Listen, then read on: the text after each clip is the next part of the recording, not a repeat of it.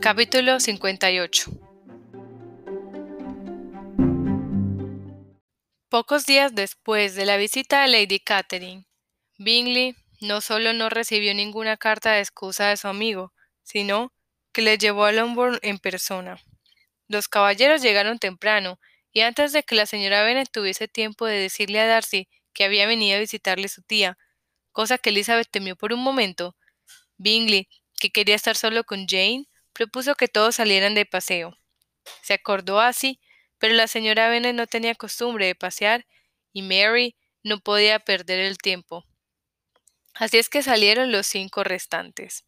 Bingley y Jane dejaron enseguida que los otros se adelantaran y ellos se quedaron atrás.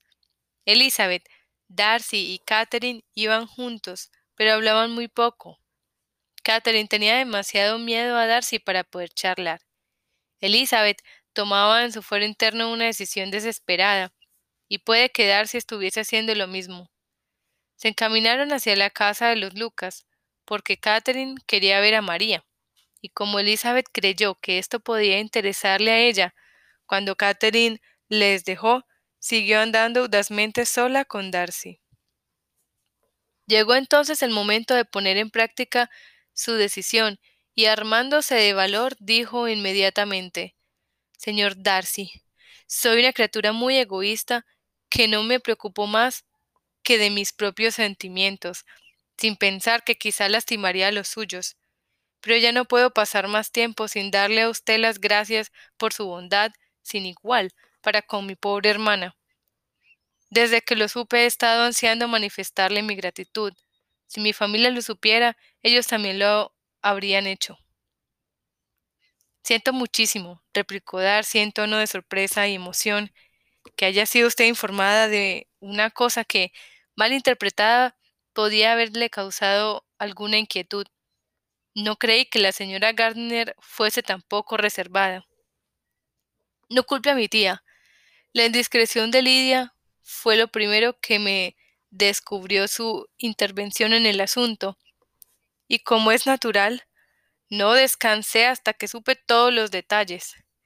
Déjeme que le agradezca una y mil veces, en nombre de toda mi familia, el generoso interés que le llevó a tomarse tanta molestia y a sufrir tantas mortificaciones para dar con el paradero de los dos. Si quiere darme las gracias, repuso Darcy, hágalo solo en su nombre. No negaré que el deseo de tranquilizarla se sumó a otras razones que me impulsaron a hacer lo que hice. Pero su familia no me debe nada. Les tengo un gran respeto, pero no pensé más que en usted. Elizabeth estaba tan confusa que no podía hablar. Después de una corta pausa, su compañero añadió Es usted demasiado generosa para burlarse de mí. Si sus sentimientos son aún los mismos que en el pasado abril, dígamelo de una vez. Mi cariño y mis deseos no han cambiado, pero con una sola palabra suya no volveré a insistir más. Elizabeth, sintiéndose más torpe y más angustiada que nunca ante la situación de Darcy, hizo un esfuerzo para hablar enseguida, aunque no rápidamente, le dio a entender que sus sentimientos habían experimentado un cambio tan absoluto desde la época a la que él se refería, que ahora recibía con placer y gratitud sus proposiciones.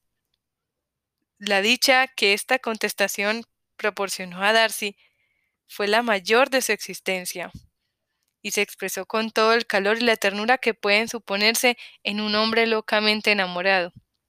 Si Elizabeth hubiese sido capaz de mirarle a los ojos, habría visto cuán bien se reflejaba en ellos la delicia que inundaba su corazón, pero podía escucharle, y los sentimientos que Darcy le confesaba y que le demostraban la importancia que ella tenía para él hacían su cariño cada vez más valioso.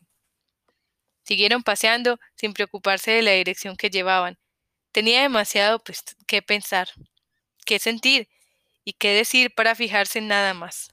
Elizabeth supo enseguida que debían su acercamiento a los afanes de la tía de Darcy, que, le visitó en Londres a su regreso y le contó su viaje a Longbourn, móviles del mismo y la sustancia de su conversación con la joven, recalcando enfáticamente las expresiones que entonaban, a juicio de su señoría, la perversidad y descaro de Elizabeth, segura de que este relato le ayudaría en su empresa de arrancar al sobrino la promesa que ella se había negado a darle.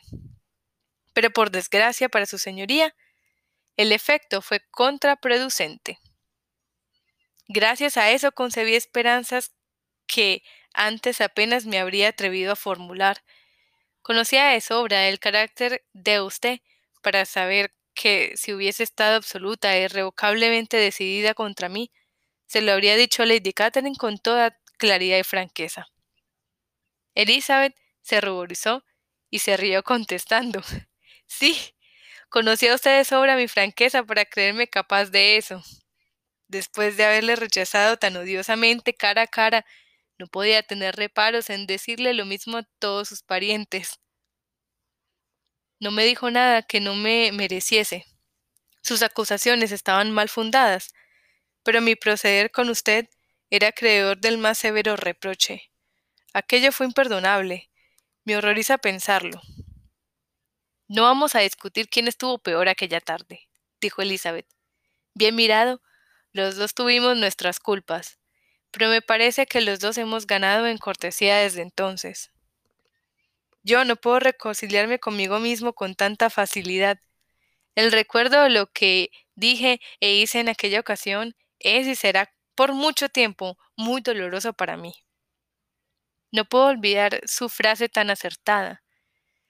Si se hubiese usted portado más caballerosamente. Esas fueron sus palabras. No sabe, no puede imaginarse cuánto me han torturado, aunque confieso que tardé en serlo bastante razonable para reconocer la verdad que encerraban. ¿Crea usted que yo estaba lejos de suponer que pudieran causarle tan mala impresión? No tenía la menor idea de que le aflijarían de ese modo. No lo dudo, entonces me suponía usted desprovisto de todo sentimiento elevado, estoy seguro. Nunca olvidaré tampoco su expresión al decirme que de cualquier modo que me hubiese dirigido usted no me habría aceptado. No repita todas mis palabras de aquel día. Hemos de borrar ese recuerdo. Le juro que hace tiempo que estoy sinceramente avergonzada de aquello. Darcy le habló de su carta. ¿Le hizo usted rectificar su opinión sobre mí? dio crédito a su contenido. Ella le explicó el efecto que le había producido y cómo habían ido desapareciendo sus anteriores prejuicios. Ya sabía, prosiguió Darcy, que lo que le escribí tenía que apenarla, pero era necesario. Supongo que habrá destruido la carta.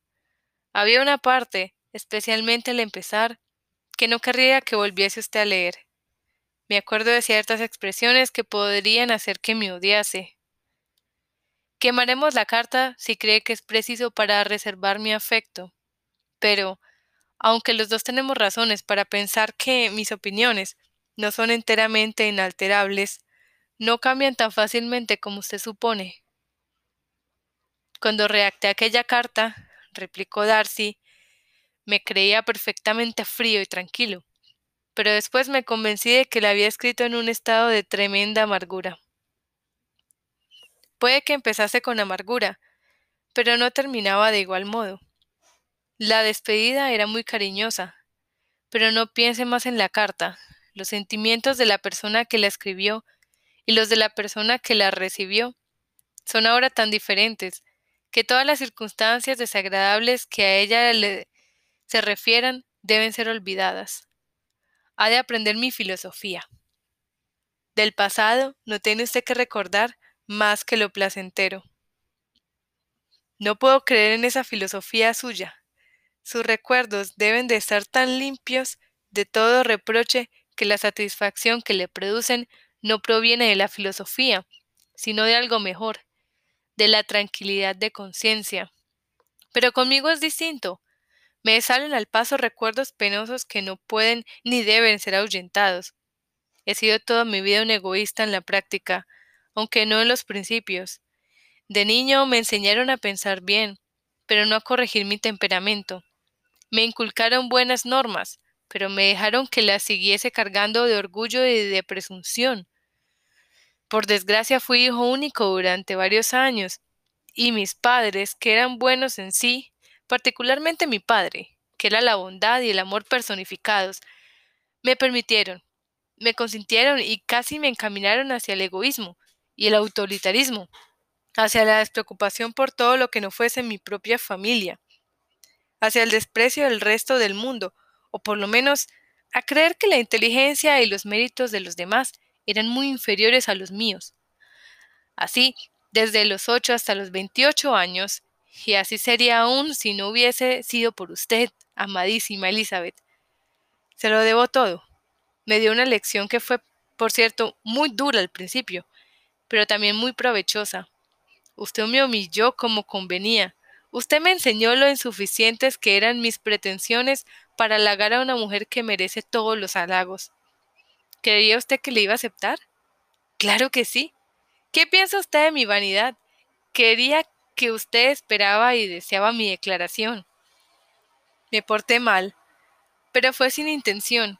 Nunca quise engañarle y sin embargo muchas veces me equivoco. ¿Cómo me debió odiarme después de toda aquella tarde? Odiarla. Tal vez me quedé resentido al principio, pero el resentimiento no tardó en transformarse en algo mejor. Casi no me atrevo a preguntarle qué pensó al recordarme en Pemberley. ¿Le pareció mal que hubiese ido? Nada de eso, solo me quedé sorprendido. Su sorpresa no sería mayor que la mía al ver que usted me saludaba.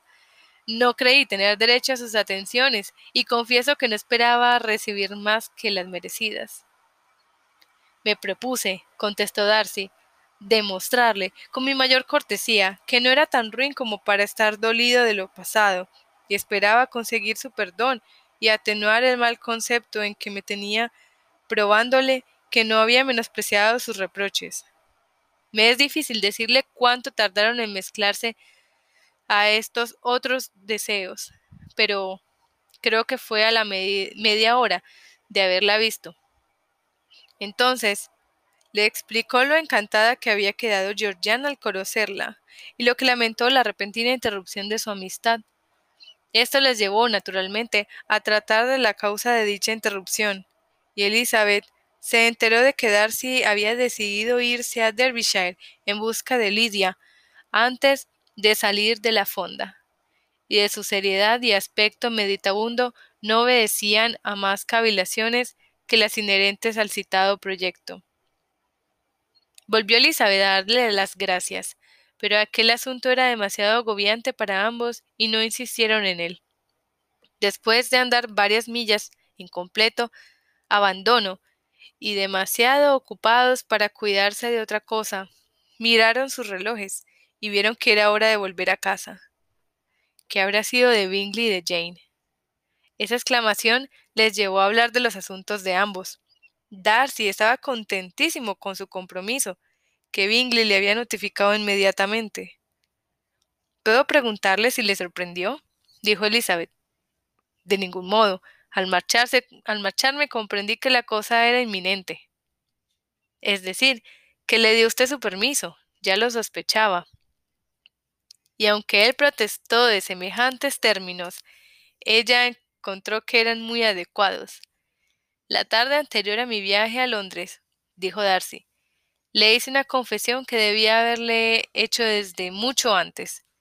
Le dije todo lo que había ocurrido para convertir mi intromisión en absurda e impertinente. Se quedó boquiabierto. Nunca había sospechado nada. Le dije además que me había engañado al suponer que Jane no le amaba. Y cuando me di cuenta de que Bingley la seguía queriendo. Ya no dudé en que serían felices.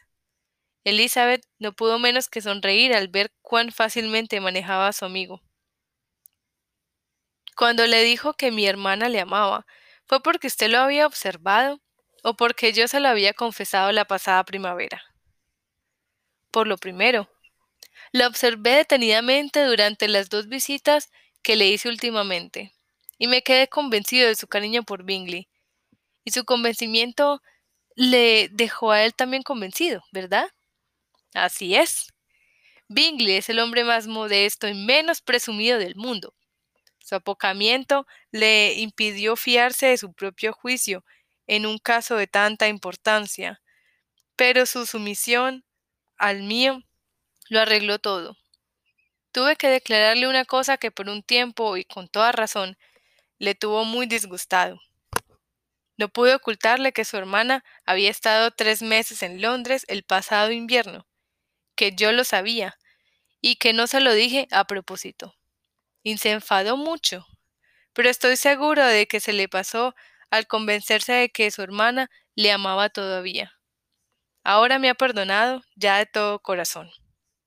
Elizabeth habría querido añadir que Bingley era el más estupendo de los amigos por la facilidad con la que podía traer y llevar, y que era realmente impagable.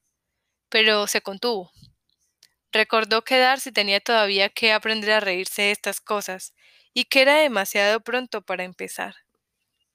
Haciendo cábalas sobre la felicidad de Bingley, que desde luego solo podía ser inferior a la de ellos dos, Darcy siguió hablando hasta que llegaron a la casa.